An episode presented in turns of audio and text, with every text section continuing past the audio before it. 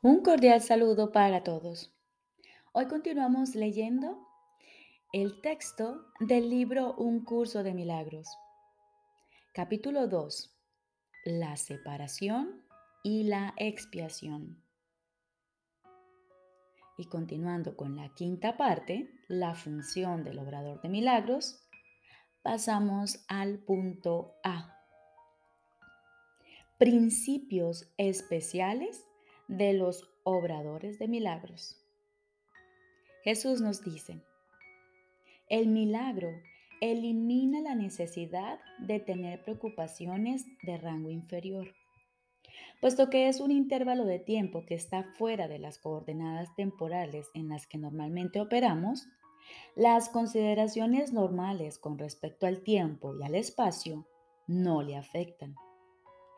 Cuando obres un milagro, yo haré los arreglos necesarios para que el tiempo y el espacio se ajusten a él.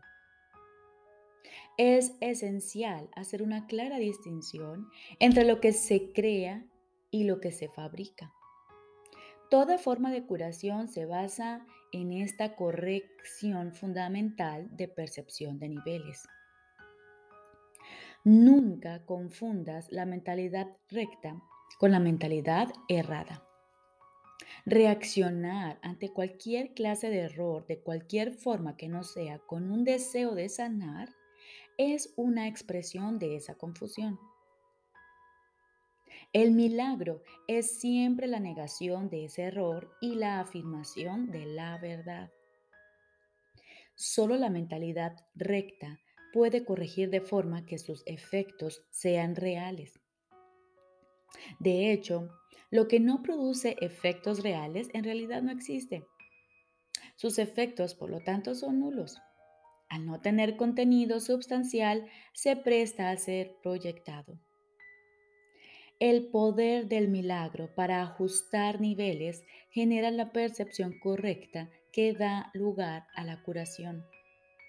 Hasta que eso no ocurra, será imposible entender lo que es la curación. El perdón es un gesto vacío a menos que conlleve corrección. Sin ella, lo que hace es básicamente juzgar en vez de sanar. El perdón que procede de una orientación milagrosa tan solo ofrece corrección. No posee elementos de juicio en absoluto. La frase, entre comillas, Padre, perdónalos porque no saben lo que hacen, no evalúa en modo alguno lo que las personas en cuestión estén haciendo. Es una petición a Dios para que sane sus mentes. En ella no se hace referencia al resultado del error, pues eso es irrelevante. El precepto, sed de un mismo sentir es la aseveración que exhorta a todos a que estén listos para la revelación. Mi ruego, haced esto en memoria mía, es una petición a los obradores de milagros para que colaboren conmigo. Estas dos aseveraciones, sed de un mismo sentir y haced esto en memoria mía, no pertenecen a un mismo orden de realidad. Solo la última entraña una conciencia.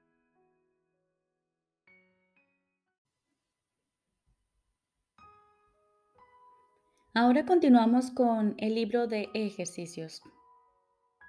Lección número 14. Dios no creó un mundo sin significado. Dios no creó un mundo sin significado.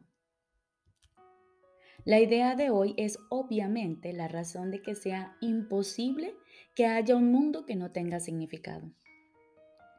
Lo que Dios no creó no existe. Y todo lo que existe existe tal como Él lo creó. El mundo que ves no tiene nada que ver con la realidad. Es tu propia obra y no existe. Los ejercicios de hoy deben practicarse con los ojos cerrados todo el tiempo. El periodo de búsqueda mental debe ser corto, a lo sumo un minuto. No lleves a cabo más de tres sesiones de práctica con la idea de hoy, a menos que te sientas a gusto haciéndolas. De ser así, es porque realmente entiendes su propósito. La idea de hoy es un paso más en el proceso de aprender a abandonar los pensamientos que le has adscrito al mundo y a ver en su lugar la palabra de Dios. Los pasos iniciales de este intercambio, al que verdaderamente se le puede llamar salvación, pueden ser bastante difíciles e incluso dolorosos. Algunos de ellos te conducirán directamente al miedo, mas no se te dejará ahí Irás mucho más allá de él, pues es hacia la paz y seguridad perfectas donde nos encaminamos. Piensa, mientras mantienes los ojos cerrados, en todos los horrores del mundo que te vengan a la mente. Nombra cada uno de ellos a medida que se te ocurra e inmediatamente niega su realidad Dios no lo creó y por lo tanto no es real. Di por ejemplo, Dios no creó esa guerra, por lo tanto no es real. Dios no creó ese accidente de aviación, por lo tanto no es real. Dios no creó y pon allí el desastre que tú quieras o te venga a tu cabeza. Y termina diciendo, por lo tanto, no es real. Entre los temas adecuados para la aplicación de la idea de hoy se puede incluir asimismo todo aquello que temas te pueda ocurrir a ti o a cualquier persona por la que estés preocupado. Nombra en cada caso el desastre en cuestión muy concretamente. No uses términos abstractos.